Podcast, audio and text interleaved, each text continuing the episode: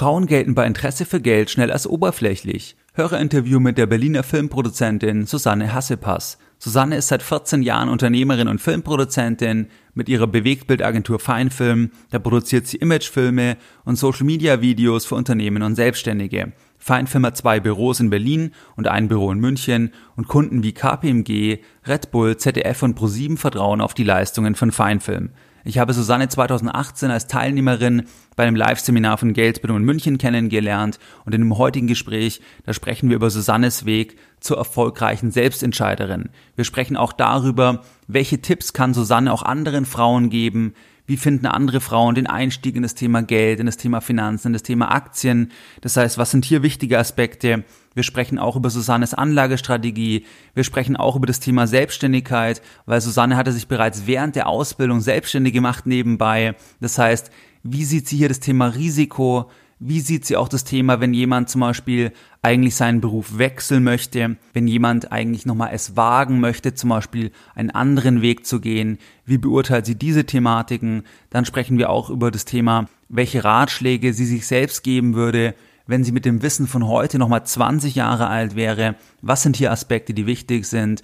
Und über viele weitere spannende Punkte. Viel Spaß bei dem heutigen Hörerinterview. Herzlich willkommen bei Geldbildung, der wöchentliche Finanzpodcast zu Themen rund um Börse und Kapitalmarkt. Erst die Bildung über Geld ermöglicht die Bildung von Geld. Es begrüßt dich der Moderator Stefan Obersteller. Herzlich willkommen bei Geldbildung. Schön, dass du dabei bist. Jeden Sonntag erhalten über 10.000 clevere Geldbilder meinen wöchentlichen Geldbildung-Newsletter. Bereits seit mehreren Jahren, seit 2014 und pünktlich versendet wie ein Schweizer Uhrwerk jeden Sonntag. In dem wöchentlichen Geldbildung-Newsletter, da erfährst du weitere Impulse, die dich, deine Geldbildung und vor allem dein Depot wirklich weiterbringen. Und diese Informationen findest du nicht im Podcast und auch nicht auf meiner Webseite. In den letzten Jahren sprachen wir beispielsweise über das Thema Goldkauf, über das Thema des Bewertungslevels bei Aktien, über das Thema, welche Aktien Warren Buffett zuletzt gekauft hat und wir sprachen über das Thema der neuen Fondsbesteuerung und über viele weitere spannende Themen. Wenn du hier noch nicht dabei bist, dann schließe dich uns gerne an und gehe jetzt auf www.geldbildung.de und trage dich dort direkt auf der Startseite mit deiner E-Mail-Adresse für den kostenfreien sonntäglichen Geldbildung Newsletter ein. Ganz wichtig, nach der Eintragung, da musst du deine E-Mail-Adresse noch einmal bestätigen, dann bist du offiziell dabei und hältst jeden Sonntag noch mehr kostenfreie Geldbildung direkt in dein E-Mail-Postfach. Wir gehen jetzt direkt in das spannende Gespräch mit Susanne. Viel Spaß bei der heutigen Podcast-Folge. Ja, hallo Susanne, herzlich willkommen bei Geldbildung. Schön, dass heute ein Gespräch, ein Hörerinterview mit dir hier in München stattfindet, dass wir uns hier wieder persönlich sehen. Vielleicht kannst du dich zum Einstieg für meine Hörer mal ganz kurz vorstellen. Wer bist du? Was ist dein Hintergrund? Wie bist du auf Geldbildung gekommen und so weiter? Ja, erstmal vielen Dank für die Einladung. Ich finde es sehr schön, dass ich als ähm, Podcast-Hörerin ähm, jetzt auch Gast sein kann. Und ja, ich bin Susanne Hassepass, bin Unternehmerin und mein Herzblut ist eine Bewegtbildagentur, die Bewegtbildagentur Feinfilm, die ich zusammen mit zwei Geschäftspartnerinnen führe. Und wir helfen Unternehmern, Unternehmen und Selbstständigen mit Videos zum Erfolg. Ja, prima, genau. Und wir haben uns ja 2018 bei dem Seminar von GS-Bildung kennengelernt in München. Vielleicht mal zum Einstieg, wie bist du überhaupt auf Geldbildung ursprünglich gekommen? Weil du hast ja schon Monate vorher, glaube ich, den Podcast auch verfolgt. Also was war dein erster Kontakt? Also welcher Kontaktpunkt?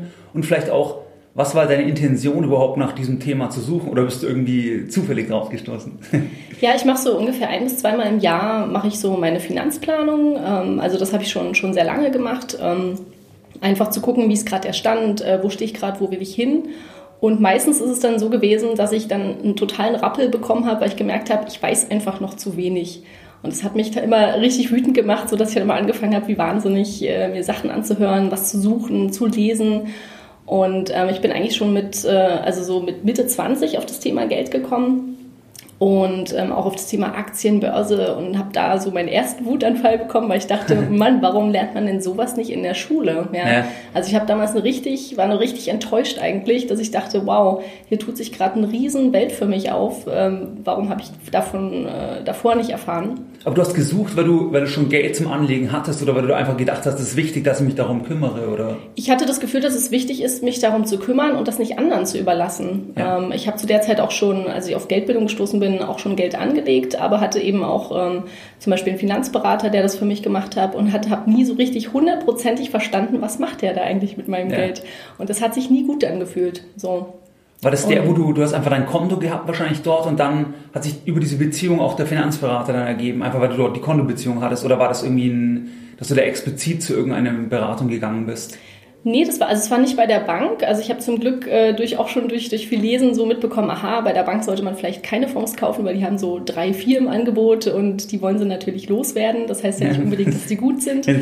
Und ähm, ähm, habe damals gedacht, okay, das Entscheidende, was man finden muss, ist ein freier Finanzberater, der Zugang auf alle Fonds weltweit hat ja, und äh, dann ja. macht er mit mir eine Risikoanalyse, guckt, wie ich aufgestellt bin und ja. dann geht's los. So und dann war ich völlig begeistert und dachte, das ist es jetzt. Ja.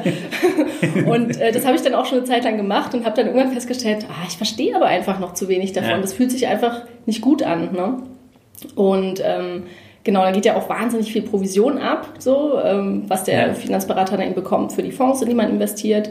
Und das hat sich immer noch nicht so angefühlt, dass ich dachte, oh, ich habe das jetzt wirklich im Griff, das ist ja, ich weiß, was ich da tue. Aber hast du damals verstanden, was die Kosten genau sind beispielsweise? Also ich meine, in der Regel ist es ja, ist ja die Vergütung über den Ausgabeaufschlag jetzt bei Investmentfonds, sprich, dass man halt nicht für 100 Prozent, was ich zu 40 Euro den Anteil kauft, was jetzt 100 Prozent sind, sondern zum Beispiel zu 102, 103, 104 Prozent vom Anteilspreis und dann diese Differenz über 100 halt die Gebühr für den Vertrieb ist. Also hast du so schon genau damals geschaut gehabt, was sind die Kosten oder hast, du eigentlich gesagt, der schlägt was vor und dann, ähm, okay, ich glaube, das ist es ganz gut, mach's?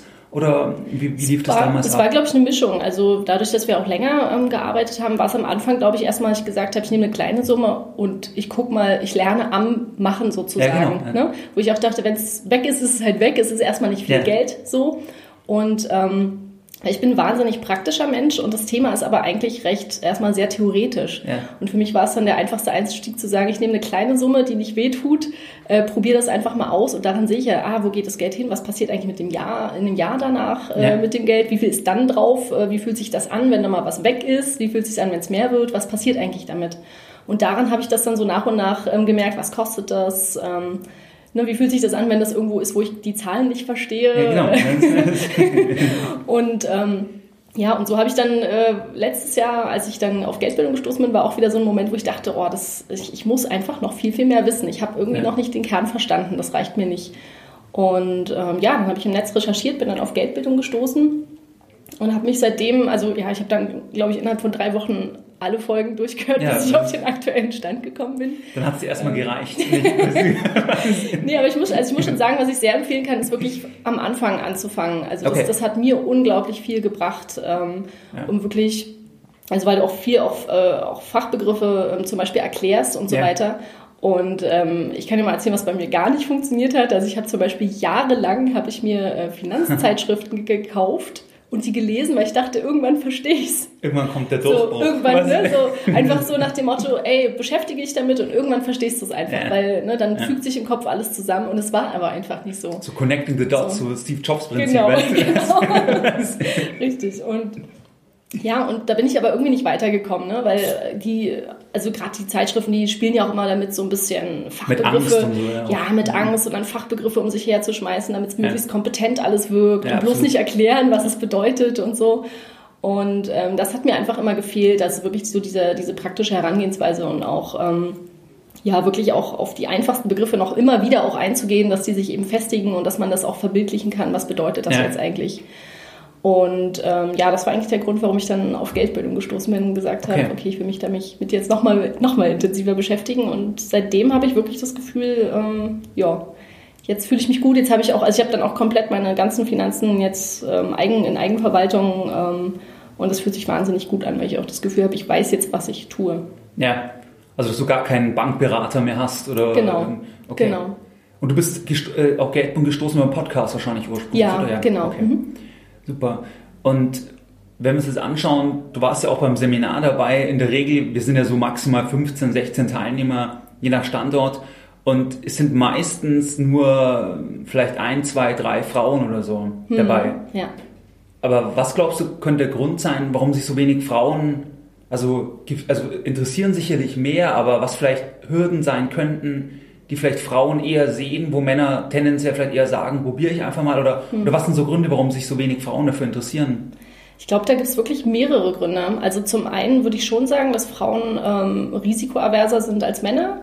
Und so Aktien, also wenn man allein das Wort Aktienbörse, das hat sofort so einen Casino-Ruf. Ja, ne? also man ja. hat sofort so ein, oh Gott, das ist Zockerei. Ja. Und ähm, allein dadurch äh, sind Frauen einfach ein bisschen vorsichtiger und, und haben vielleicht erstmal eine Abwehrhaltung. Dann ist es auch so, finde ich, dass bei, also wenn Männer sich mit Geld beschäftigen oder erzählen, wie viel sie verdienen, wenn sie sagen, mich interessiert Geld, ich beschäftige mich mit Finanzen, dann hat das so einen gewissen Coolness-Faktor. Okay. Wenn du das als Frau sagst, dann, wenn du sagst, hey, mich, mich interessiert Geld, dann denken die, oh Gott. dann denken die, oh Gott, was für eine voll oberflächliche Tante. so, also es, hat, es, es, hat nicht so einen Coolness-Faktor, wie wenn ein Mann sagt, ich beschäftige mich mit Geld und mich interessiert ja. das, ja. Ähm, und man will natürlich jetzt nicht als, als oberflächlich dastehen. Genau. So. Natürlich nicht. ja, und ähm, ich denke, dann gibt es auf jeden Fall nochmal sehr viele Frauen, die tatsächlich einfach sagen, mein Mann macht das. Ja. Ja, also die sich darauf verlassen, ähm, ich schmeiß den Haushalt, mein, mein Mann geht arbeiten und kümmert sich ums ganze ja. Geld und ja, der kennt sich damit aus und ähm, warum soll ich mich damit beschäftigen? Ich, ich mache dann andere Sachen. Ne? Und ähm, das finde ich halt wahnsinnig gefährlich. Absolut, ähm, das ist extrem gefährlich. Ja, also ich finde es auch, auch schwierig für eine Beziehung. Ich finde es auch, auch schlecht, ähm, eine Beziehung, die im Gleichgewicht sein soll, ähm, auf sowas aufzubauen, auf so eine Abhängigkeit aufzubauen. Ähm, weil man will ja auch mit dem Partner, mit dem man zusammen ist, man will sich ja jeden Morgen entscheiden können und sagen, ich bin immer noch mit dem zusammen, weil ich den liebe und Klar. nicht, weil der das ja. Geld nach Hause bringt oder also weil ich nicht Klebeeffekte gibt. Richtig, weil ich nicht wüsste, wie ich sonst morgen äh, überleben sollte, ne? ja. weil, weil ich dann alles verliere.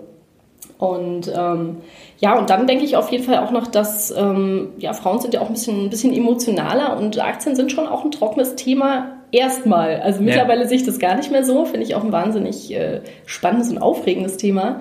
Aber am Anfang dachte ich auch, oh mein Gott, das ist ja nur Zahlengewirr. Äh, so äh, und Fachbegriffe, also Zahlen und Fachbegriffe. Ähm, und das schreckt auf jeden Fall schon mal ab, wenn man ähm, eine emotionale Herangehensweise ja. hat. Ja. ja. das sieht man ja auch bei Studiengängen beispielsweise. Wenn du, sei es jetzt irgendwie Maschinenbau oder BWL, irgendwas, vor allem wenn du bei BWL Schwerpunkte wählst, jetzt ja. Finanzen beispielsweise, da sinkt die Frauenquote, die immer eigentlich bei BWL eh schon nicht so hoch ist jetzt, ähm, aber da sinkt sie nochmal deutlich jetzt bei diesen mhm. Schwerpunkten, weil dann eher die Schwerpunkte Personal typischerweise Marketing gewählt werden weil es, glaube ich, oft eben auch, wie du sagst, damit zu tun hat, dass Zahlen als trocken gelten und nicht so lang, nicht interessant einfach. Ja, aber es ist, ich denke, dass es halt meist eben nur der Einstieg ist. Also Stimmt. ist ja oft so, dass man immer ein Thema, was, was man nicht versteht, da denkt man immer, oh, das ist nichts für mich. Ne? Und sobald man anfängt, mehr davon zu verstehen, macht es mehr Spaß. Macht es total Spaß ja. auf einmal. Ne? Dann, dann, dann kriegt man so einen richtigen Flow und denkt, wow, das ist ja, hätte ich ja nie gedacht, dass mich das mal interessiert. Ja, ja das ist wie bei allen anderen Sachen, wenn, wenn jemand in etwas nicht gut ist, dann macht sie meistens nicht Spaß. Genau. Meistens genau. kommt das Spaß machen auch oft erst mit dem, ich bin gut in etwas, genau. weil ich dann auch ja. Anerkennung bekomme, weil mir das Freude macht, dass ich sehe, ich bin gut. Ja. Oder kann man übertragen auf Verständnisthemen dann, ja. dass dann Spaß macht. Das, das stimmt. Und was würdest du jetzt anderen Frauen, die jetzt das vielleicht hören, was würdest du denen raten, wenn jetzt jemand sagt, ich bin jetzt zum Beispiel genau an dem Punkt, wie du vorher beschrieben hattest, dass du beispielsweise dir Zeitschriften gekauft hast oder dass du einfach das Gefühl hattest, dir ist nicht 100% klar, was du genau hast was würdest du jetzt Frauen raten? Ähm, was wäre der erste Schritt oder wie können sie im Prinzip das aufheben, dass sie dann sagen, ja, sie ähm, beschäftigen sich mehr und haben dann auch Spaß dabei? Was wären da so Punkte? Also ich denke, dass man auf jeden Fall ähm, erstmal bei sich schauen sollte, ähm, an seinem Mindset gucken, was ist da eigentlich, warum ich mich noch nicht damit beschäftigt habe. Also ist, das, ist es denn so nur der Grund, dass es trocken ist oder ist es vielleicht sogar, dass ich was vor mir herschiebe, weil ich Angst davor habe, was da dabei rauskommt? Ja, okay, stimmt. Also ich habe zum Beispiel, seit ich mich immer mehr damit beschäftige, frage ich sehr viel in meinem äh, Bekanntenkreis, äh, ich nenne es mal die Rentenfrage, hast mhm. du schon mal ausgerechnet, was du mal bekommen wirst? Und, und jeder ist so, oh mein Gott. Am besten am Anfang von der Party. genau. Dass du sofort in um der Isolation. Richtung zu gehen, genau. Und das ist tatsächlich eine Frage, die, mit der will sich niemand beschäftigen. Ja. Das ist super unangenehm. Und es gibt ja nicht nur die Rentenfrage, es gibt ja auch, auch alle anderen, also alle möglichen. Was wäre, wenn von heute auf morgen dein Job gekündigt wäre? Oder, ja, ne, also Stresstestfragen so, nenne ich ja, das. Ja, genau, Was ist, wenn stimmt. du hm. alles wegbricht? Ja was könntest du sofort machen? Oder ist auch so eine Stresstestfrage, sag ich meinem Vater manchmal so aus Spaß, wo wir reden, wenn er bis heute Abend so und so viel verdienen müsste. Hm. Einfach jetzt aus dem Stand, hat aber, was kann ich machen? Hm. Das kann halt irgendwie sein, ich biete heute ähm, Stadtführung an, natürlich muss man Gewerbe und so eine anmelden, aber nur grundsätzlich, weißt du, so Kreativfragen. Ja. Und, und das wäre dann auch ja eine Frage, was ist, wenn, wenn das Einkommen wegbricht beispielsweise. Ja. ja. Ja, und da einfach mal bei sich zu schauen, was ist eigentlich der Grund, warum ich mich nicht mit Geld beschäftige? Oder ist es halt der, das, der Grund, dass ich Angst habe, dass ich, wenn ich das meinen Freunden erzähle, ich beschäftige mich mit Geld, dass ja. die dann sagen, hä, in welche Richtung entwickelst du dich denn? Das ist ja total oberflächlich, ne? Ja. So, du warst doch mal ganz anders, hast mal ganz andere Werte oder so. Ähm, also was hindert mich überhaupt erstmal, da noch intensiver ähm, vorzugehen? Ich glaube, das wäre so der erste Schritt, ähm, diese Blockaden einfach bei sich ähm, abzubauen und dann würde ich tatsächlich, ähm, also ich glaube, ja, einfach den Podcast zum Beispiel empfehlen, weil man da einfach wahnsinnig viel lernen kann von anderen Menschen auch ähm, und, und diese Sachen überspringen kann. Also allein, was ja. ich hier zum Beispiel erzählt habe, ne, so dass man die Bank überspringt und nicht, nicht bei der Bank anfängt, dann auch nicht beim freien Finanzberater anfängt, sondern ähm, vielleicht wirklich einfach selber ähm, schaut, die Sachen zu verstehen und sein, sein eigenes ähm, Geld zu managen und aber auch gleichzeitig nicht so lange zu warten. Also, ja, das ist ein wichtiger Punkt. Ja, also ich glaube, das merke ich auch sehr oft, dass viele Leute immer so, oh, ich habe immer noch, weiß immer noch nicht, wie ich jetzt investiere. Und dann, wo ich dann einfach sage, es ist scheißegal, nimm einfach ja, ein MSCI Anfang, World, äh, ja. bisschen Geld, auch wenn es nur, nur, nimm, mach einen ganz kleinen, nimm den geringsten Sparplan, den es gibt, es tut überhaupt nicht weh. Und guck mal, was passiert. Guck mal, was passiert, was du, also allein das Depot anlegen muss ja gemacht werden. Ne? Genau, weil wir halt direkt, aber dann machen und dann, weil man dann im Machen, wenn man dann Informationen aufnimmt, die Informationen anders verarbeiten kann, wenn ich schon mal im Machen war ja. oder im Machen bin. Genau. Also das schon mal praktisch sehe, nicht nur irgendwie theoretisch überlege. Genau. Das, das also gerade auch das Praktische. Ja. Ne, das ist dieser Einstieg, ähm, um eben von diesem Zahlengewirr wegzukommen. Äh, und weil man dann wirklich was, was Praktisches sieht und, und ähm, auch eigene Emotionen erlebt, ne? sei es jetzt äh, das Depot wächst irgendwie oder es sinkt irgendwie, das, das macht ja auch wieder was mit ja. einem, das beeinflusst einen ja auch. Ähm, ja, und dann äh, eben würde ich eben auch sagen, dass man tatsächlich sich auch dem, diesem knallharten Check mal aussetzt. Also wirklich mal sich Zeit nimmt für seine Finanzen und sei es jetzt der Realitätscheck zum Thema Rente oder äh, zum Thema Bestand. Ne, was wäre, wenn ich heute gekündigt werden würde? Oder ja. also einfach mal seine kompletten Finanzen sortieren. Also auch von, weil das ist am Anfang ziemlich aufwendig. Und ich glaube, dass deswegen das viele vor sich herschieben, weil es. Und es ist unangenehm auch. Es ist super ja. unangenehm, so, weil es halt knallhart ist. Es sind Zahlen, so, da kann ja. man halt auch nichts drehen. Die sind einfach so da, wie sie dastehen. so. Und, ja, weil das, ähm, das ist auch zum Beispiel was, was ich oft bei Zuschriften habe, weißt dass man dann zum Beispiel 50-Jährige oder 60-Jährige oder teilweise noch älter ähm, schreiben und sagen, Mist, hätte ich das früher gewusst. Ja. Aber da sage ich immer, ich meine, das ist alles Vergangenheit, du startest mhm. jetzt. Aber ich glaube, genau wenn man halt merkt, dass man neue Informationen hat, wie man die auf seine aktuelle Lage anwendet, dass man dann eigentlich halt erkennen würde, dass man nicht alles super gelöst hat. Aber ja. ich glaube, das Wichtigste ist dann trotzdem einmal einfach drauf zu schauen, das, was ist, ist und es ist ja auch, es ist ja heute gut, es ist so, wie es jetzt ist. Und da muss ich halt neu entscheiden von jetzt. Ja. Aber dadurch, dass man das nicht macht, schiebt man es halt immer weiter weg, weil es halt unangenehm unter Umständen ist. Weil man halt sagt, warum habe ich nicht mehr gemacht, warum habe ich nicht andere Entscheidungen getroffen und ähm, das führt dann zu dieser Prokrastination letzten Endes. Ja, ja im Prinzip so ein bisschen wie so ein, wie so ein Reh im Scheinwerferlicht auf der Straße, was dann nicht weiß, gehe ich jetzt nach links oder nach rechts, da bleibe ich einfach stehen und dann wird es überfahren. Ne? So. Ja. Ähm, und, und deswegen, also lieber, lieber mal einen falschen Schritt auch machen. Ne? Also so wie ich dann auch mal in, in was andenke, wo man sagt, okay, ich habe jetzt zwar nichts verloren, aber jetzt auch nicht wahnsinnig viel Gewinn gemacht, so, aber ich habe jetzt rausgefunden, das ist es halt nicht. Ja. ja oder ich habe halt viele Zeitschriften gelesen, viel Zeit verschwendet, aber habe ich ja letztendlich doch nicht verschwendet, weil ich festgestellt habe, okay, das war jetzt nicht äh, der, der richtige Schritt, aber es hat mich trotzdem immer einen Schritt weitergebracht. Also ja, und genau. auch dahin, wo ich ja jetzt letztendlich bin. Ja. Also auf jeden Fall das Machen ist super, super wichtig.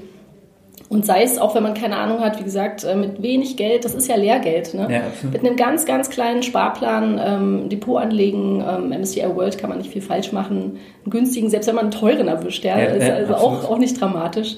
Ähm, und da erstmal anfangen. Also da muss ich auch sagen, dass ich echt froh bin, dass ich vorher schon, schon Fonds hatte, weil ich dann ja. darauf aufbauen konnte, auf dem Wissen. Ne? Was passiert genau. damit? Was bedeuten bestimmte Faktoren, bestimmte Wörter, die da stehen ja, daneben. Das ist ja erstmal eine ganz eigene Sprache auch ja. einfach. So.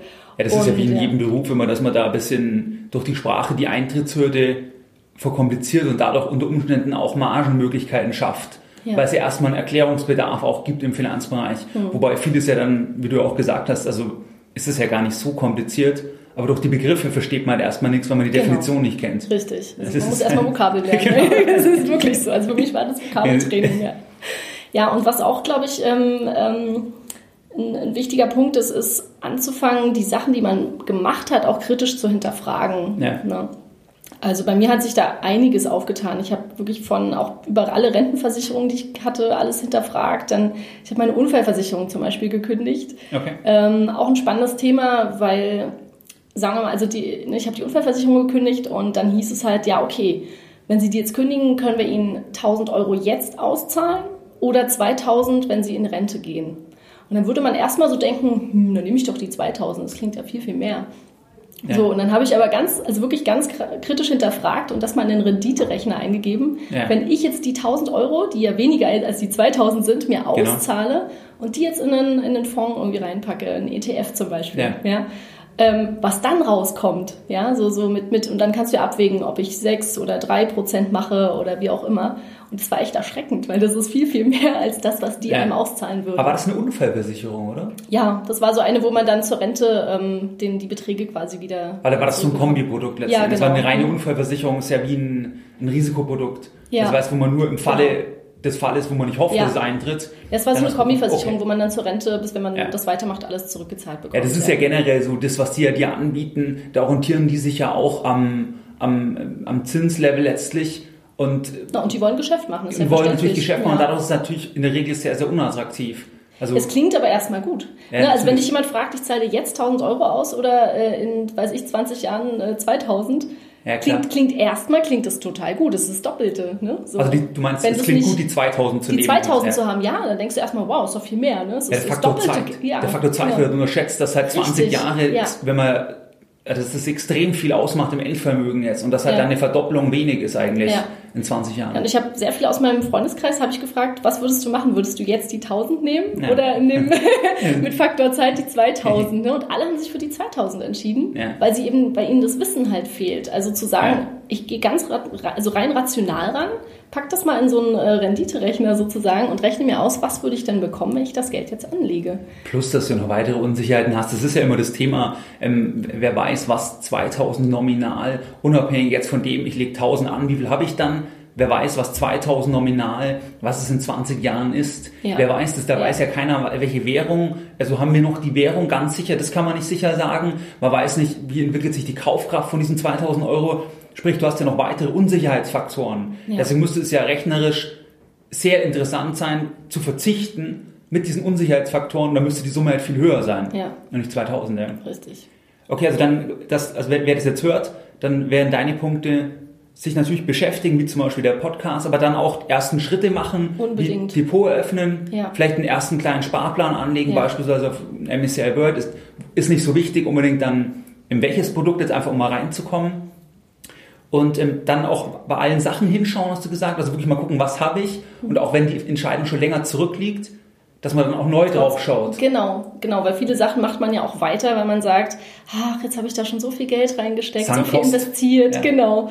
Und es ist halt, so kann man halt nicht Schlussfolgern. Ne? Also das ist äh, wie bei allem, was man macht, man muss jeden Tag neu entscheiden, ergibt das heute, wenn ich das heute beschließe, immer noch Sinn, was ich da tue? Ja. ja?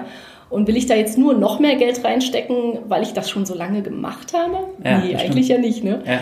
Und ähm, ja, ist auf jeden Fall ein wichtiger Punkt. Und ähm, ja, was auch wichtig wäre, natürlich sich unbedingt Gleichgesinnte suchen. Ja. Das war bei mir auch echt nicht einfach, weil in meinem Bekanntenkreis sich niemand damit beschäftigt hat.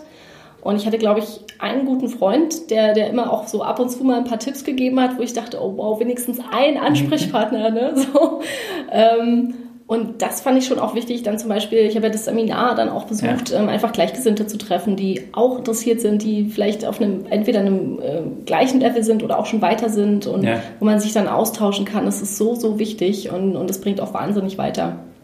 Was wären da Tipps für die Hörer? Wenn du sagst, man sucht in seinem eigenen Umfeld Gleichgesinnte, was, wie könnte jemand Gleichgesinnte finden? Natürlich sowas wie Seminarbesuch, aber wenn jetzt jemand sagt, ich will in meinem Umfeld schauen oder, oder was wären da Gedanken von dir, wie man das, wie man da andere finden kann, die gleich denken? Also entweder auch die Freunde ansprechen und sagen, hey, hast du dich damit schon mal beschäftigt und die zu Gleichgesinnten machen, ja. so, weil ich finde es tatsächlich auch, ähm, also ich merke auch immer, wie wichtig das ist und mir ist es ja auch für meine Freunde wichtig, den guten Input zu geben. Ja. Ne? Und die sind ja auch dankbar dafür, wenn, wenn jemand kommt und sagt, hey, hier gibt's was, ähm, damit hast du dich noch nie beschäftigt, aber es ist super wichtig für dein Leben. So, dann hören die dir ja auch gerne zu und, und du kannst ja auch dafür interessieren und dann werden sie vielleicht zu Gleichgesinnten. Ne, also in meinem Umfeld merke ich, äh, bewegt sich da auch eine ganze Menge und das finde ich auch sehr schön. Dass jetzt Leute sich wegen deinem Input auch beginnen damit zu Absolut, beschäftigen. Ja. ja. Ja, nee, super. Okay, ich denke, das waren jetzt schon mal wertvolle Tipps, wie man Einstieg finden kann. Und vielleicht, wenn wir jetzt sagen, du hast ja gesagt, dass du es jetzt vor allem dich selbst darum kümmerst. Du bist Selbstständiger schon lange, da kommen wir auch gleich noch dazu, weil ich die Geschichte auch sehr interessant finde. Aber vielleicht, wie sieht deine Anlagestrategie heute aus? Also machst du das vor allem über Sparpläne in Aktien oder ähm, oder wie gehst du da vor? Also das, was du teilen möchtest jetzt mit den Hörern. Genau. Also ähm, ich habe mich vor allem auf ETFs ähm, fokussiert, ähm, bin, bin recht breit, breit gestreut. Ich habe ähm, ja das bisschen, was ich habe, angelegt quasi und ansonsten arbeite ich mit einem Sparplan tatsächlich, okay. Ähm, den ich mir einmal überlegt habe und wo ich mich jetzt auch nicht weiter darum kümmern muss, was sehr angenehm ja. ist und jetzt aber auch kein unsicheres Gefühl habe. Ne? Also wir hatten jetzt irgendwie vor zwei Monaten ging die Börse ja so ein bisschen runter und hier ja, und da Dezember, und so. Ja. Genau, und ich war so völlig entspannt. Mich hat das so überhaupt nicht interessiert. Das war so ein angenehmes Gefühl. Ähm, und da einfach dann weitermachen zu können und jetzt nicht zu sagen, oh Gott, ich muss jetzt alles umsortieren, ja, ich muss da raus oder so. Ähm, das ist auf jeden Fall für mich ein, ein sehr, sehr angenehmes Gefühl. Okay, also ja. aber Sparpläne, die sind dann reine Aktien-ETFs oder? Ja, ja, okay. Ja, reine Aktien-ETFs. Und ähm, ja, ich habe noch so vereinzelte Aktien, die ich, die ich vor ein paar Jahren gekauft habe, die halte ich auch weiter. Mhm. Ähm, die habe ich auch damals so als Lerneffekt tatsächlich gekauft, ne? ja. wo ich gesagt habe, die kaufe ich jetzt mal, weil ich irgendwie, ich muss mich damit mehr beschäftigen. Ja. Ne? Das war so mein Lehrgeld, was ich investiert habe. Und ich will einfach mal gucken, was macht das mit mir, wenn die runter und hoch gehen. Ja. Ne? Also habe ich dann das Bedürfnis zu verkaufen oder nicht. Ne? Was, was, also einfach um sich selber auch besser kennenzulernen, wie bin ich denn drauf? Ähm, ja. Und ähm, ja, ein paar habe ich noch und finde es eigentlich immer ganz, ganz lustig, die so mit zu beobachten. Die sind natürlich dann, ja, sehr kunterbunt, ne? Da ist dann irgendwie eine dabei, die total abgeht und natürlich dann wieder auch eine, ja. die so völlig versagt. Insofern genau das, was ich auch eigentlich erwartet hatte. Ja, da kannst du dann zumindest mal auf die Hauptversammlung hingehen, wenn. genau. Und, ne, okay, also, also im Prinzip, was du hattest, mal, mal da auf verschiedene ETFs aufgeteilt, das zweite Sparpläne, damit du dich nicht laufend drum kümmern musst. Absolut. Ich denke, genau. das ist auch ein wesentlicher Vorteil von einem Sparplan, da kann man wieder drüber streiten, also ob man es irgendwie ansammelt oder, oder wie man es investiert, aber ein Vorteil vom Sparplan ist, glaube ich, diese Automatisierung, weil dein Tagesgeschäft ist ja nicht das, sondern du hast, bist ja sonst als Unternehmerin voll eingebunden und ja. dann ist es ja irgendwie sinnvoll, was zu haben, wo nebenbei mitläuft ja, auch das zu einer Routine zu machen. Also sonst, ne, es ist ja der Klassiker, dass man erst das Geld ausgibt und dann überlegt, was spare ich jetzt. Ja. Und ähm, das einfach genauso wie, wie man Miete zahlt und, und andere Sachen, die automatisch abgehen, muss das einfach auch automatisch passieren. Also gerade auch, wenn man äh, gewisse Ziele verfolgt, wenn man ja. irgendwie sagt, ich will ähm, zum Zeitpunkt X Summe, Summe Y haben oder so, ja. ne? dann muss man das einfach automatisieren. Also da bin ich auch ein großer Freund von. Ähm, zum Beispiel bin ich auch so, obwohl ich selbstständig bin und natürlich unregelmäßig verdiene, zahle ich mir halt selber ein Gehalt. Ne? Ja. Das macht es halt super einfach äh, zu kalkulieren. Ich muss ja nicht, sonst würde man ja jeden Monat anfangen nachzudenken, oh Gott, ich habe diesen Monat weniger verdient, äh, jetzt ja. kann ich gar kein Essen kaufen oder so. Und ähm, ja, das bringt einfach wahnsinnig Ruhe in den Alltag ein, so dass du dich total auf deine Geschäfte konzentrieren kannst und auf das, was Spaß macht. Und wie siehst du das Thema ähm, selbstständig und natürlich nicht wie ein Beamter gleichbleibend, lineare, vielleicht leicht steigende Einnahmen, sondern unterschiedlich ausfallende Einnahmen natürlich per Definition. Wie siehst du da das Thema von der Liquidität? Also, dass du sagst, hast du da sowas, wo du sagst, ich brauche so und so viele Monate oder sogar noch länger, wo ich sage, selbst wenn ich keine Einnahmen hätte, wo ich alles bezahlen kann, weil das ist auch oft was, was immer über Fragen oder wo auch im Podcast manchmal ein Thema war, Hast du dann für dich persönlich irgendwie eine Einstellung? Also wie viele Monate muss ich das auf der Seite haben, bevor ich überhaupt irgendwas investieren kann? Ja, also erfahrungsgemäß muss ich sagen, dass es gar nicht so viele Monate sind, wie ich sie tatsächlich brauche. Ich glaube, der, der, subjektive Faktor spielt da schon noch mal eine ganze Menge rein. Also ab ja. wann fühle ich mich persönlich gut? Ja, ne, ab, ab welcher Anzahl Monate, die ich, die ich äh, liquide wäre, fühle ich mich gut. Ne? Ähm, ich persönlich fühle mich ganz gut bei sechs Monaten. Ja. Das ist so ein Zeitraum, wo ich sage, in sechs Monaten kann ich, egal, wenn alles heute weg wäre, ich könnte locker, also auch in weniger Zeit, aber das wäre so, wo ich hundertprozentig könnte ich irgendwas aufbauen, was mich äh, rettet. Ja. So, ne? so, also wirklich aus ja. dem Nichts heraus. So. Und das fühlt sich für mich einfach gut an, so, so ein Punkt. Ähm, Ansonsten hängt es natürlich auch immer ähm, von jeder Person, glaube ich, selber ab. Ne? Wie viele Ausgaben habe ich, ähm, wie, viel, wie groß sind meine Projekte, die ich normalerweise mache. Ähm, ja.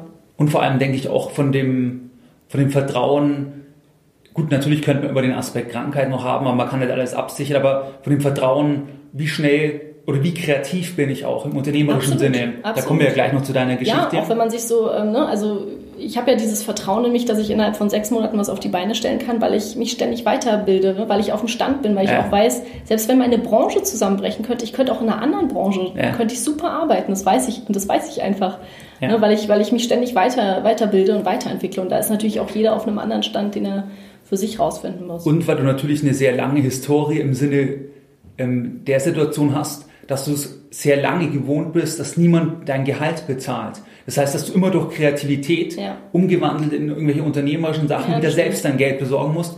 Und das ist übrigens ein Vorteil, ähm, weil es gibt halt ein größeres Selbstvertrauen, dass ich auf der freien Wiese immer wieder Einkommen generieren könnte. Das sehe ich nämlich, das ist ein großer Unterschied, wenn jemand, auch wenn er sehr gut angestellt verdient, dann hat er nicht die gleiche, dann hat er nicht im Prinzip diesen Kreativitätsmuskel gleich entwickelt, sodass wenn man ihm den Hahn abdreht, da würde ein viel größeres Loch fallen, ja. weil man es nicht gelernt hat. Weil man im Prinzip ja sich darauf verlassen hat, dass das Geld immer kommt. Ja. Das sieht man zum Beispiel natürlich, wenn Unternehmen ähm, plötzlich Stellen abbauen, wo Mitarbeiter 20, 30 Jahre gearbeitet haben, dann fallen die natürlich in ein bodenloses Loch. Absolut. Vor allem deswegen, ja. weil sie eben das nie gelernt haben. Das ist also einfach neutral beschrieben. Ja. Weil, das, weil man andere Fähigkeiten in einer großen Struktur eingebracht hat, mhm. spezialisierte Fähigkeiten, mhm. aber nicht das, ich setze dich jetzt irgendwo ab und du musst jetzt sagen, mach mal was. Ja. Über, überleb mal. Genau. so. ja. ja. Ja, das ist auch ein, auch ein Faktor, was ich zum Beispiel bei meinen ähm, eigenen Mitarbeitern immer fordere. Also ich, ich will von meinen eigenen Mitarbeitern fordere ich unternehmerisches Denken. Also ich setze die teilweise wirklich auch Situationen aus, wo ich sage, überleb mal sozusagen. Ja. Wie würde, also für, in Situationen, die natürlich nicht riskant fürs Unternehmen sind, ja, wo die aber mal ein bisschen ins Schwitzen kommen, ne? wo sie dann anfangen müssen, kreativ zu sein oder zu sagen, okay, wie würde ich das jetzt lösen? So, und das, das fehlt natürlich sonst vielen. Das ist echt schade. Und wenn wir da jetzt mal reingehen, ähm, ich weiß ja noch von einem letzten Gespräch, du hast dich ja sehr, sehr früh selbstständig gemacht. Also ich weiß nicht, vielleicht können wir da mal eintauchen in deine Geschichte, weil jetzt das Unternehmen heißt ja Feinfilm, glaube ich, oder ja? Ja. Vielleicht kannst du mal sagen, wie war das? Also was war, hast du eine Ausbildung gemacht? Wie war dann der Schritt, dass du dich selbstständig gemacht hast, warum und so weiter? Und das ist ja schon ziemlich lang, liegt es ja zurück, glaube ich, ja. oder? Ja, also ich habe ähm, damals eine Ausbildung angefangen zur Mediengestalterin Bild und Ton und ich bin innerhalb, also nach einem halben Jahr Ausbildung bin ich schon zum Gewerbeamt gerannt ja. und habe gesagt, ähm, also wirklich richtig naiv hingerannt und gesagt, ich will mich selbstständig machen. Ich habe keine Ahnung, wie das geht, aber irgendwie muss ich ja scheinbar hier sein. Irgendwas muss ich ja anmelden. Ja. Ne? Also so richtig, da haben die sich schon ein bisschen kaputt gelacht dort. Und dann haben die mir einen Schein auf den Tisch gelegt, haben gesagt, ja, hier drei Sachen eintragen kostet 20 Euro. äh, ist inklusive, wenn Sie nur eine Sache eintragen, kostet trotzdem 20 Euro. Also drei und, Sachen. Genau, und dann dachte ich so, ja, da muss ich mir jetzt mal drei Sachen überlegen. so, dann saß ich wirklich da und habe mir drei Sachen überlegt, weil die ja inklusive sind. Ne? Wann, wann, war das? Also wir sitzen ja jetzt äh, Anfang 2019 zusammen. 2005 war das. 2000, okay, also, ja, also 14 Jahre. Jahre. Ja, also schon genau. ein paar Jahre. Und ähm, ja, und dann saß ich da und dachte so, hm, okay, was fällt mir denn jetzt an drei Sachen ein? Ich hatte eigentlich nur eine im Kopf, ne? Und dann dachte ich, was habe ich so zu der Zeit gemacht? Dann habe ich eingetragen Theater, Film und Eventproduktion. Ja. So. Und also möglichst breit gefächert, damit ich mich später dann noch äh, entscheiden kann, was ich da jetzt überhaupt genau machen will. Aber zumindest war für mich klar, ich will selbstständig sein und ich brauche das jetzt. Warum wusstest so. du das? Was war das? Hast du das schon als Kind gesagt? Oder wenn du dich jetzt zurückerinnerst, was, was war der? Also ich glaube, es kam vor allen Dingen so nach der Schule eigentlich. Also weil ich dann gemerkt habe, ähm, nach der Schule habe ich mich damals das erste Mal frei gefühlt irgendwie. Ja. Und ich habe auch nach der Schule das Thema Lernen erst für mich entdeckt.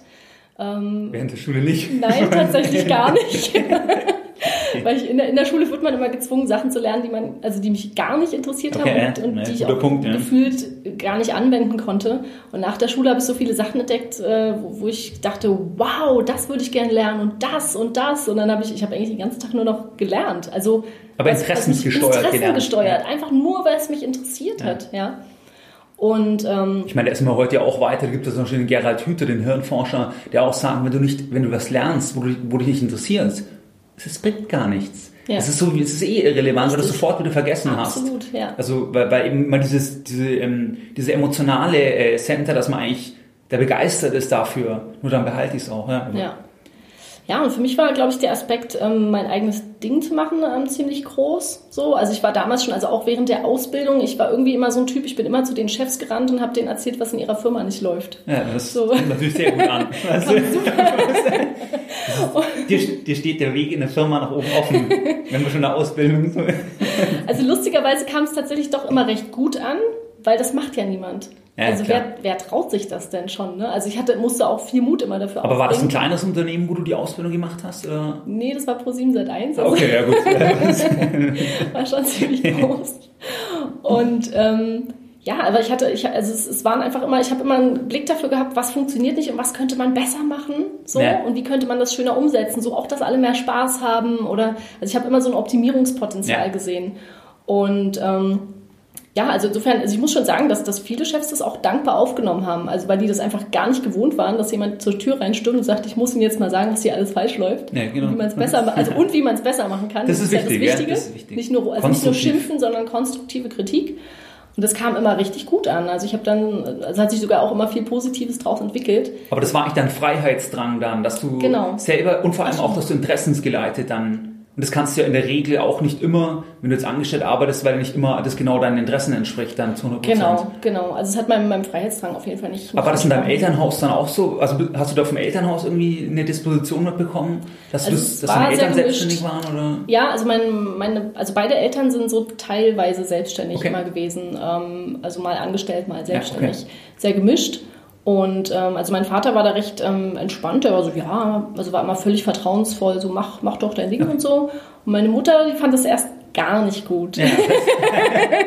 also das war so, die war so, die wollte mich eigentlich so eine klassische Schublade so studieren und dann aber auch bitte IT oder Jura oder also sowas in Anführungsstrichen sicheres. Das kann man äh, halt auch, aus deren Sicht damals. Ne? Das kann man auch abgeschlossen besser halt erzählen, dann wenn man sagt, äh, die Tochter ist Ingenieurin beispielsweise. Das ist halt, wo sich jeder irgendwo ja. mehr oder weniger Label halt vorstellen genau, kann. Genau, genau. Also es hatte man so das Label Sicherheit. ja, genau. ne? so, Tochter ist gut untergebracht. Ja, so. genau, ja. Und auch mein Ausbilder zum Beispiel, ähm, ich meine, der war wahnsinnig cool, ne? aber der hat auch immer so gesagt, ja, das Wichtigste ist nach der Ausbildung, dass du einen festen Arbeitsplatz kriegst. Und ich immer, oh Gott. Also für mich war ja schon die Entscheidung für die Ausbildung, das war schon so drei Jahre, das kam mir so lang. Also ich dachte so, diese Entscheidung zu treffen, ich bin nämlich jetzt drei Jahre an diese Ausbildung, war für Und mich schon total schwer. So.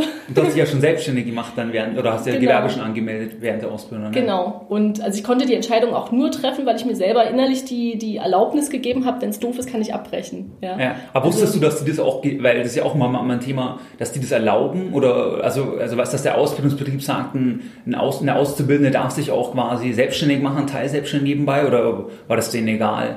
Oder ich, ich, weiß nicht mal, ob ich die gefragt habe. Ja, gut, das, ist das ist ja eh schon. Ähm, also das ist, ich glaube, wenn man da so den Drang hat, kriegt man das auch irgendwie durch. Ja, also eben. Das, das, ja. da ist immer die Frage, wie groß ist der Drang, das zu tun. So. Ja. Und ähm, ja, ich muss, ich muss schon sagen, dass ich damals, also ähm, dass sich auch so mein, mein Risikoverständnis ähm, sehr geändert hat. Also ich habe bis vor kurzem noch gedacht, dass ich damals total riskant gelebt habe und, und ähm, oder dass sich selbstständig machen auch, auch riskant ist. Mittlerweile sehe ich das aus einer, aus einer ganz, ganz anderen Perspektive. Ja. Also, okay. Da können wir gleich reingehen. Was mich jetzt interessieren würde, du hast dich halt während der Ausbildung selbstständig gemacht und du hast dir die Ausbildung abgeschlossen, aber danach sofort voll selbstständig, glaube ich, oder? Genau, ja, genau. Du hast also nicht hab, Angestellter noch dort gearbeitet? nee, also ich habe äh, nee, ich habe während der ähm, also während der Ausbildung sozusagen habe ich nebenbei schon meine meine Webseite auch aufgebaut. Mhm. Ähm, war damals ziemlich lustig, also es war so in den Anfängen, wo so die ersten Leute ihre Webseite auch haben. Ne? Und ähm, ich hatte damals, also ich konnte keine Webseiten bauen, ich habe dann irgendwie, ähm, also ich hatte gerade so mit ein bisschen HTML-Kenntnissen, habe ich eine Webseite gemacht und habe draufgeschrieben, wenn du diese Seite hässlich findest, dann mach mir eine neue. So. ja, damals gab es kein WordPress auch noch nicht, glaube ich. Nein, nein, nein, da musste man alles mit HTML ja, coden und so. Und dann hat sich aus meinem Bekanntenkreis einer gemeldet, so, ja, ich finde deine Seite hässlich. ich mache dir eine neue. und ähm, ja, manchmal muss man halt ein bisschen, aber wenn ich es ja. nicht hingeschrieben hätte, wäre es auch nicht passiert. Ja, ne? Also man muss ein bisschen kreativ sein. so. Und der hat mir eine neue Webseite gebaut und ich habe damals tatsächlich zu den ersten Filmproduktionen gehört, im Werbefilmbereich, die eine Webseite hatten. Ja. Und es gab ganz große Firmen, die unglaublich viel Geld äh, mit, mit Werbeindustriefilmen ähm, verdient haben, die hatten aber keine Webseite. Ja. Und dann gab es eben die ersten Leute, die dann bei Google nachgeschaut haben, äh, Filmproduktion Berlin oder was auch immer. Und die sind dann plötzlich bei mir gelandet und haben plötzlich angerufen. Und plötzlich ja. hatte ich Aufträge, so, also wirklich aus dem Nichts heraus, äh, weil ich einfach die erste war, die eine Webseite hatte in, in dem Bereich, die dann auch auffindbar war. Und das war ja die, das war auch schon die, das erste Modell letzten Endes, Werbefilme zu machen für Mittelständler, für Unternehmen oder für, das war von Anfang an so, oder hat sich das entwickelt über die Jahre? Das hat sich entwickelt. Also ich habe hab, ähm, ursprünglich Kurzfilme gedreht, Dokumentarfilme, Spielkurzfilme, mhm. ähm, also eigentlich eher ein bisschen künstlerischer sozusagen. Und es hat sich aber auch viel daraus entwickelt, klar, was man in der Ausbildung so macht, da haben wir auch Werbefilme produziert. Und dann tatsächlich durch die Anrufe. Ne? Also da kam ein Anruf, hallo, wir hätten hier gerne ein Angebot. Ähm, und ich so, ja, ja, die haben jetzt zehn Leute angefragt und so. Und dann rufen die drei Tage später, nee, wir brauchen jetzt das Angebot. Ich so, okay. oh die wollen jetzt, die wollen mich beauftragen, was ist denn jetzt los? Also hast du kundenorientiert weiterentwickelt. Ja, was, Also mit, im Zusammen, im, sagen wir mal, im Duett mit Kundenanfragen oder Projekten, genau. wo sich dann rauskristallisiert, was sind denn definierte Produkte oder Dienstleistungen letztlich, die. Ja. Ja, okay. Genau, also ich habe dann wirklich geguckt, okay, was ist denn jetzt gerade gefragt? Wo wollen die alle hin? Was ist das Ziel? Also es hat sich dann immer mehr auch in Richtung Ziel entwickelt, man zu fragen, was ist denn ihr Ziel? Was ja. wollen sie denn damit überhaupt erreichen? Ja. Ähm, ja, und hat, also die Entwicklung hat sich auf jeden Fall immer kundenorientiert dann okay. ähm, ergeben.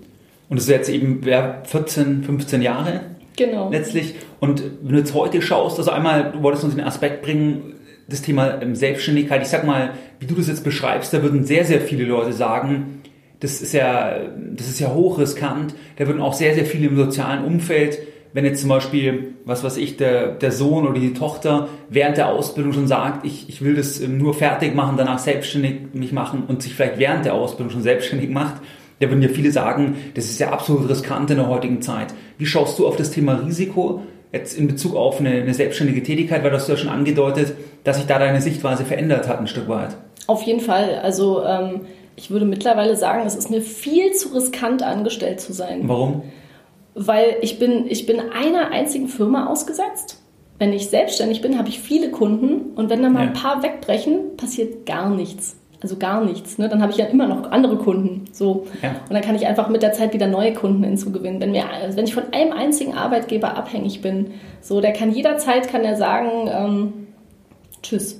Gut, so, auf morgen. Klar, es gibt zwar Kündigungsschutz also, und so weiter, aber du, was du sagen willst, ist ja, dass man halt nur einen Einkommensstrom letzten Endes hat, halt von, Absolut, von einer. genau. Und dann muss man aber auch, und das, das führt natürlich auch wieder zu einem bestimmten Verhalten. Also man selber will ja auch nicht gekündigt werden. Das heißt, man verhält sich vielleicht so, dass der Chef einen mag oder dass man immer alles richtig macht oder ja. also so was man, wo man vielleicht auch ein bisschen rigoroser sein kann, äh, wenn, wenn man selbstständig ist sozusagen. Aber für mich fühlt sich das wahnsinnig äh, sicher an, ähm, auch zu sagen, ich entscheide jeden Morgen, ob ich, ob ich erfolgreich bin und nicht mein Chef ja. oder irgendjemand anderes. Ja? Also wenn irgendwas bei mir nicht läuft, dann kann ich immer in den Spiegel gucken und sagen, hier ist das Problem. Hier ist das Problem, genau. was hast du denn Spiegel schon wieder gemacht, ja. So, ja. und ähm, du hast nicht das Konformistische, was du brauchst, damit der Job gesichert ist, respektive halt eine Karriere, ähm, geht ja auch nicht in jedem Bereich. Und das Wichtigste ist ja eh, es ist ja immer Typsache. Du, wir beschreiben ja jetzt, reden ja über deine. Absolut, ist ja nur eine Perspektivsache. Eine Perspektivsache, Absolut, ja, aber ja. ich finde es ja. extrem interessant, weil, ähm, ja, weil das, weil du sagst, es ist eigentlich unter Umständen eben gar nicht riskanter, sondern vielleicht sogar ein Stück weit sicherer, wenn man das Selbstvertrauen halt hat. Richtig. Ich meine, da muss man halt sagen, das ist auch wie bei dem, wo wir vorher über die Liquiditätsquote gesprochen haben, was eine Frage ist, wie groß ist mein Vertrauen, dass ich immer wieder im Prinzip durch Kreativität Geld beschaffen kann durch Projekte. Das ist eine Frage auch, wie war meine Vita, weil das Vertrauen baut sich ja auf. Und bei dir war es natürlich, dass du dich schon, wenn du in der Ausbildung schon das nebenbei machst, dann hast du das ja über, über 14, 15 Jahre wo du dann dieses Vertrauen auch aufgebaut hast letztlich. Ja. Dass du weißt, was du kannst und dass, du das, dass das auch einen Wert am Marktplatz hat, sag ich mal. Das ist ja das Entscheidende, dass du weißt, du hast was, was du kannst, was andere, wo andere bereit sind, Geld zu bezahlen. Also was ich auch wahnsinnig empfehlen kann, ist, ähm, das tatsächlich nebenbei aufzubauen, so wie ich das ja während der Ausbildung schon angefangen habe, nebenbei, weil da hatte ich ja im Prinzip auch was Festes. Eine Ausbildung ja. ist ja erstmal was Festes, ne? Und ähm, weil ich erlebe immer wieder, dass sich Leute selbstständig machen und einfach viel zu riskant auch wirklich schon auch vorgehen. Also das, der Klassiker ist so, heute kündige ich meinen Job, mir reicht's so. und ähm, dann bin ich arbeitslos und ich habe neun Monate Zeit, um meine Selbstständigkeit aufzubauen. Ja. Und dann denken die immer, das ist total viel Zeit, aber neun Monate ist so gar nichts. Wenn du halt von Null startest. Wenn man bei Null startet. Ja, genau, das ist überhaupt nichts. Ja. Also bei mir ist es auch so, dass die die Sachen, also die Kunden, die ich jetzt habe, habe ich vor zwei, drei Jahren aufgebaut. Ja, also ja. mit dem ich dann teilweise schon Jahre im Gespräch auch und so. Also das ist teilweise sehr, sehr langfristig auch gedacht. Und du hast ja von den Kunden vielleicht können wir ja noch sagen, was du aktuell, was du die Hauptsachen sind? Also ich habe nur die Referenzliste, ist ja wie, was auch online ist, wie Red Bull beispielsweise. Oder, genau. oder kannst du mal ein bisschen sagen, was sind so die Kunden, was sind so die Hauptbereiche? Ist es Werbefilm noch heute? Oder? Also es ist sehr, sehr breit gefächert. Also momentan machen wir zum Beispiel sehr viel ähm, Employer Branding Kampagnen, mhm. weil alle um Fach, also um Fachleute poolen sozusagen. Es gibt wenig Fachleute und alle Firmen äh, möchten sich als ähm, tolle Arbeitgeber platzieren. Und, und ihr macht den Imagefilm? Wir machen, also es nennt sich dann Employer Branding okay. Film oder Recruiting-Video, um wirklich eben auch eine Stellenausschreibung als, als Video zu machen und einfach zu zeigen, hey, so sieht dein Arbeitsplatz mal aus, so sieht dein Chef aus, so ist der drauf, hier feiern wir Party, äh, das ist alles noch viel, dass man sich das schon viel mehr vorstellen kann, dass man eigentlich schon in der Firma war, bevor man überhaupt erst dort gewesen ja. ist zum Vorstellungsgespräch. Okay. Ähm, Genau, ansonsten, also wir haben wirklich ein sehr breit gefächertes äh, Portfolio. Wir produzieren auch Trailer für, fürs Fernsehen zum Beispiel noch. Ähm, viele, das ZDF irgendwas habe ich irgendwie Genau, fürs ZDF ja. zum Beispiel, für den SWR. Ähm, wir machen sehr viel Social Media momentan, also Social Media Kampagnen, zum Beispiel Facebook-Videos, das performt wahnsinnig gut. Ähm, was heißt Facebook-Videos? Das ein Mittelständler dass, dass ihr für den Videos macht und dann über Facebook promotet oder? Genau, ja. genau. Also weil man da eben sehr gut auch die Zielgruppe treffen kann, ähm, die er, die er ansprechen möchte. Ja. Die kann man sehr gut rausfiltern und sagen, okay, wir zeigen, das Video wird jetzt nur bestimmten Leuten angezeigt, die ja, das klar. Alter, das Geschlecht haben, den Beruf machen oder vielleicht sogar die und die Interessen oder die gestern auf der Veranstaltung waren. Ne? Ja. Also kann man wirklich sehr genau ähm, Leute ansprechen und damit wenig Budget sehr viel Reichweite erzeugen. Okay, super. Ich, ich verlinke das auch in den Show Notes natürlich, wenn jetzt jemand sagt, beispielsweise, was weiß ich, ähm, ein Arzt, der ähm, den Imagefilm in die Praxis will oder so, macht er ja auch, glaube ich, Absolut, oder Anwälte genau. oder, ja. oder eine mittelständische Firma. Weil es kann ja sein, einfach entweder fürs Employer Branding oder aber auch, wenn jemand sagt, einfach selbst, dass wir uns darüber darstellen wollen halt. Ja. Ähm, allgemein, jetzt nicht nur in Bezug auf Mitarbeiter. Ja, sehr gern.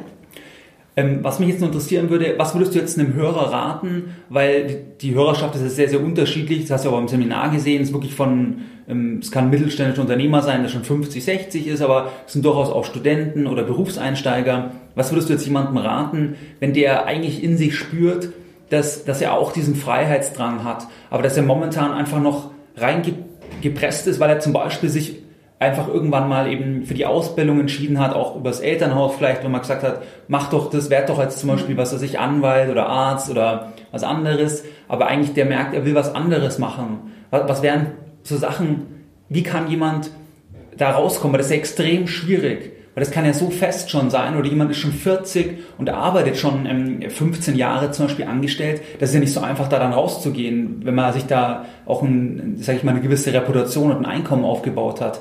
Was wären für dich so Sachen, wo du, ähm, was du an Tipps mitgeben könntest für Hörer? Also der wichtigste Tipp ist erstmal nicht von heute auf morgen kündigen und dann sagen, ich habe ja ein Jahr Zeit und dann ja. packe ich das schon. Das ist wirklich, das ist einfach zu wenig Zeit, das muss man wirklich sagen. Ähm, was, ich, was ich wahnsinnig wichtig finde, ist wirklich lernen und sich weiterbilden in dem Bereich, in dem man hin will. Weil das baut zum einen nicht nur, nicht nur Kenntnisse auf, dass man eben auch das Wissen hat, in dem Bereich dann was zu machen. Also wenn man jetzt zum Beispiel auch in einem anderen Bereich sich selbstständig ja. machen möchte, ja. Sondern es baut eben genau das Selbstbewusstsein auf, was man dann auch braucht.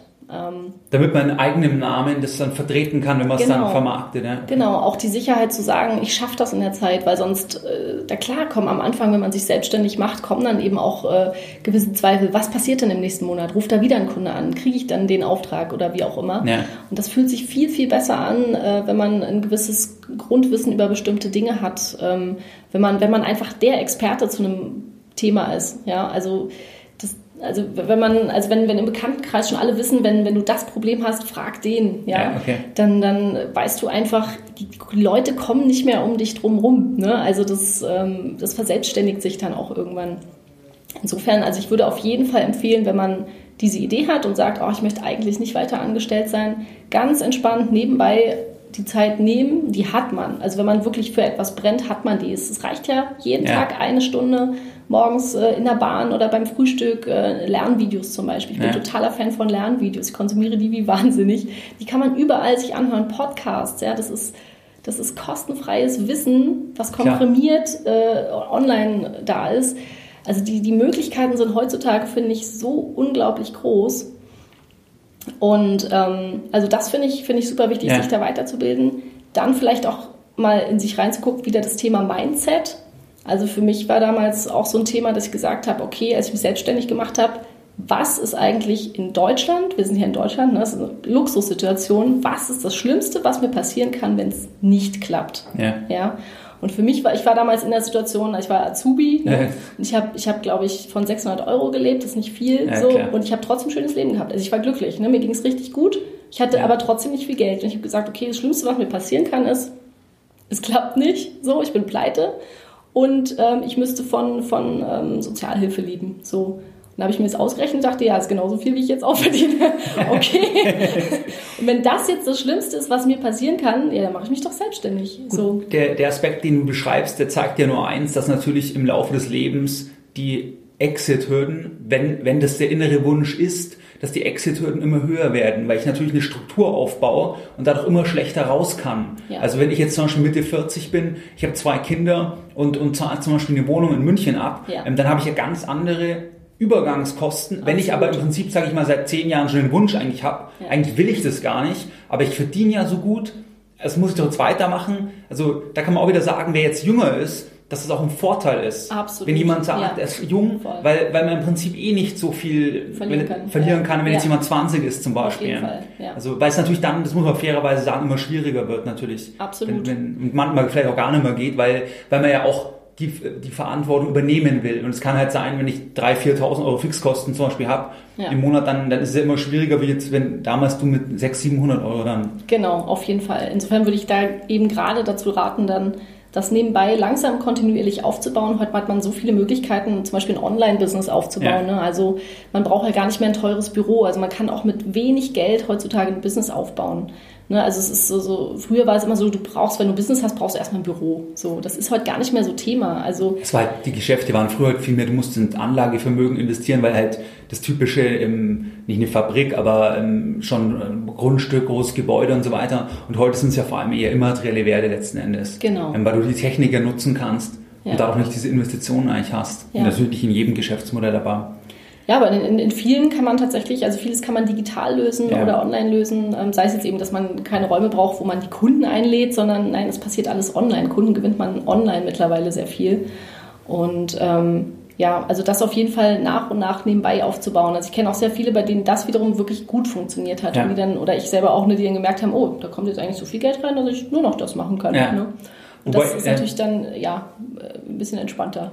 Das auf jeden Fall, aber ich weiß nicht, wie du das siehst. Ich finde zum Beispiel, wenn man jetzt rein in dieser äh, Podcast-Blase sich beispielsweise bewegt, dass das teilweise auch zu glorifiziert wird. Also weißt du, Leute sagen, jeder muss sein eigenes Ding machen und so weiter. Das, das halte ich für, ähm, für eine falsche Entwicklung, weil letzten Endes, das muss immer von dir selbst kommen. Ja. Ähm, und äh, das hat ja auch alles Vor- und Nachteile. Was nämlich heißt, dass jemand, der zufrieden ist, weil er in einer Struktur arbeitet, und oft geht's ja auch gar nicht anders, wenn ich Entwicklungsingenieur bin oder ich eine Struktur brauche, weil ich nur in der Struktur diese Tätigkeit ausüben kann, weil ich das gar nicht in einer eigenen Firma machen kann, weil ich halt die Struktur brauche, dann ist es genauso super. Also es ist ja nur für die, die dann sagen, also das weiß ich halt auch aus Zuschriften, dass, dass das manche dann sagen, dass die dann im, das diese herannehmen können, aber das nicht für jeden ist, weil das manchmal suggerieren das ja, ja. so online. Ich weiß nicht, wie du das siehst, dass man Absolut. sagt, jeder soll irgendwie sein. Ja, das um Gottes ja Willen. Also das ist wirklich eine, ist eine absolute Typfrage, da ist ja, auch nicht jeder genau. für gemacht, muss man auch einfach sagen. Ähm, wenn man jung ist, kann ich auf jeden Fall empfehlen, es auszuprobieren, weil wenn es nicht klappt, ist es egal, und du hast trotzdem die Erfahrung gemacht. Ne? Also eine Freundin von mir zum Beispiel, die hat sich damals auch selbstständig gemacht und das hat nicht funktioniert. Und die hat dann aber gesagt, ey, aber ich habe es ich hab's ausprobiert und ich weiß jetzt, ich will nur noch angestellt sein und ich finde das super. Ja. So. Und das ist toll. Ne? Also wenn, wenn, wenn du einfach auch sagst, äh, oder dich bewusst zumindest dafür entscheidest. Ja. Also doof ist es halt, wenn du angestellt bist, das doof findest, aber selbstständig willst du auch nicht. So. Und wenn du einfach, einfach weißt, das ist mein Ding, das ist, ist es ja toll, ne? Oder ein Freund von mir, der ist Beamter, Ja, und, und der lacht immer über mich, dass ich selbstständig bin. Das findet er völlig riskant. Ja, und und ähm, also, ja, aber er, ich finde es auch toll, der, der sagt, er, er hat alle Freiheiten überhaupt. Ne? Also aus meiner ja. Sicht ist er überhaupt nicht frei und er findet sich total frei. Der, der hat seine Stunden, die er ja. absitzt und dann abends fängt er halt an, seinem Hobby nachzugehen und hat da Zeit ohne Ende für. Ja. Und das findet der toll und der ist glücklich damit und das ist super. Also dem würde ich jetzt niemals raten, in die Selbstständigkeit zu gehen. Ja. Eben, aber was, glaube ich, ein wichtiger Punkt ist, wenn man eben das Gefühl hat, man will das mal probieren, dann sollte man es eher machen. Da habe ich letztens zum Beispiel das ähm, Gespräch zwischen Bezos also von Amazon-Gründer und Döpfner von, vom ähm, Springer ähm, angeschaut, wo der Döpfner einen Bezos interviewt hat. Und da hat der Bezos das auch nochmal gesagt, weil der hat sich erst mit über 40, glaube ich, selbstständig gemacht. Also ich glaube, also ist schon eher in einem höheren, also im Vergleich jetzt nicht mit 20 oder so, dass er halt gesagt hat, obwohl er aus der Position des hochbezahlten New Yorker Investmentbankers heraus sich mit Amazon selbstständig gemacht hat, dass er aber eigentlich das immer von hinten her gedacht hat, dass die Leute nie das bereuen, ähm, was sie gemacht haben, sondern meistens dann mit 90 sagen, warum habe ich das nicht gemacht? Genau. Und das ja. war der Grund, selbst wenn es eben, ich meine, heute ist er der reichste Mann der Welt, aber ähm, selbst wenn es nicht geklappt hätte, so hat er halt gesagt, mache ich das jetzt. Ich muss es machen, weil ja. sonst bereue ich es, wenn ich es nicht gemacht habe. Das finde ich zum Beispiel eine super, also es kann halt hilfreich sein, wenn man halt irgendwie in einem der Mut für irgendeine Entscheidung fehlt. Es muss ja nicht unbedingt jetzt eine Selbstständigkeit sein, kann auch irgendwas anderes sein. Ja. Aber meistens bereut man eher die, nicht gemachten Sachen. Genau, und, und, und das ist ja auch so, dass wenn, wenn man dann scheitert, das ist ja wirklich nicht schlimm, weil lieber scheitere ich dran, als es nicht versucht zu haben. Ja. ja das ist ja viel, viel schlimmer. Also zu sagen, ich habe es nie versucht oder, also ich meine, im Nachhinein, wenn man scheitert, das sind ja die schönsten Geschichten, die man sich später erzählen kann. Ne? Ja, wenn die man Sachen, die nicht geklappt haben, ne? so, dass man sagt, ach, damals, als da habe ich das voll gegen die Wand gefahren und so.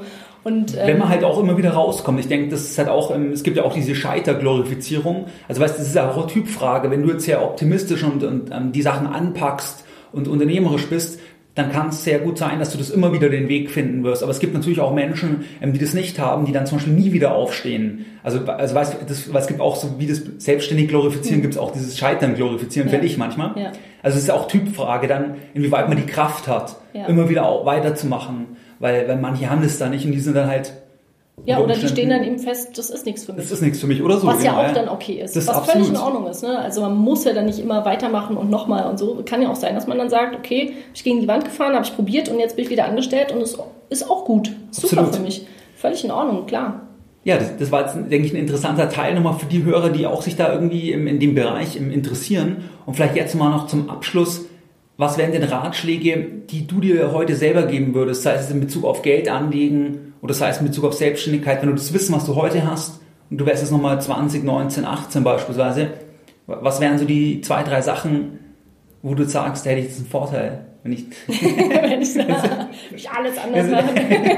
oder sagst, ich will alles nochmal genauso machen. Also auf jeden Fall, ähm, ich glaube, die zwei wichtigsten Sachen wären zum einen kritisch denken und kritisch hinterfragen. Also weil viele sagen, glauben immer, dass sie kritisch denken und das bedeutet dann am Ende nur, ähm, ich bin gegen alles, was so die Masse gut findet. Ja. Und äh, also wirklich kritisches ähm, Hinterfragen, also auch ähm, ne, von, von dem, was bietet mir meine Bank an? Warum bietet mir die das an? Ne? Ja. Da steht einer um die Ecke, der sagt, hier 10% und alles total sicher, äh, Rendite und so. Warum macht er das? Kann ja. das gehen? Ne? Also wirklich immer alles kritisch auch ähm, sich anschauen, hinterfragen, wie machen das andere und ähm, ja, und ein ganz wichtiger Punkt, nicht warten. Also ja. auf, auf, gar nichts warten. Immer, also wirklich immer am, am lebenden Objekt alles ausprobieren sozusagen. Also nicht, nicht auf Menschen warten, die sagen, ich kann erst nächste Woche dann entweder selber machen oder andere Leute suchen ähm, nicht, nicht auf den richtigen Zeitpunkt beim Investieren warten, äh, dann wartet Jetzt man nämlich ewig. genau. Jetzt ist zwar unten, aber vielleicht geht es noch weiter genau. runter. Ne? so, also es ist auch so, so ein Thema, nicht auf den richtigen Zeitpunkt warten, einfach überhaupt nicht warten, sondern wenn man wirklich was will, dann einfach loslegen und, und keine mhm. Gründe finden, warum man jetzt irgendwie noch warten sollte mit irgendwas oder einen besseren Zeitpunkt finden. Okay, das wären so die Punkte. Ähm, super. Und ja, aus meiner Sicht wären wir jetzt in Anbetracht der Zeit auch schon sehr äh, am Ende. Hast du noch irgendwie einen Aspekt, wo du sagst, den würdest du jetzt hier noch teilen mit den Hörern oder irgendwie vielleicht deine Lieblingspodcast-Folge von Geldbringer oder? oh, das sind zu viele. okay. Also auf jeden Fall würde ich äh, ja jedem, der jetzt äh, vielleicht einfach so in die Folgen reinhört, würde ich auf jeden Fall sagen, am Anfang anfangen. Das merke ja. ich, das ist schon, schon sehr gut, dass man dann eben äh, drauf aufbauen kann und da in richtigen, kommt man in den richtigen Flow rein sozusagen. Das ist dann ja. schon sehr, sehr hilfsam. Okay, super, Susanne, hat Spaß gemacht. Die Webseite Feinfilm verlinke ich auf jeden Fall auch. Und ja, hat Spaß gemacht. Ja, vielen, vielen Dank für die Einladung. Mehr Informationen zu Themen rund um Börse und Kapitalmarkt findest du unter www.geldbildung.de. Und immer daran denken, Bildung hat die beste Rendite.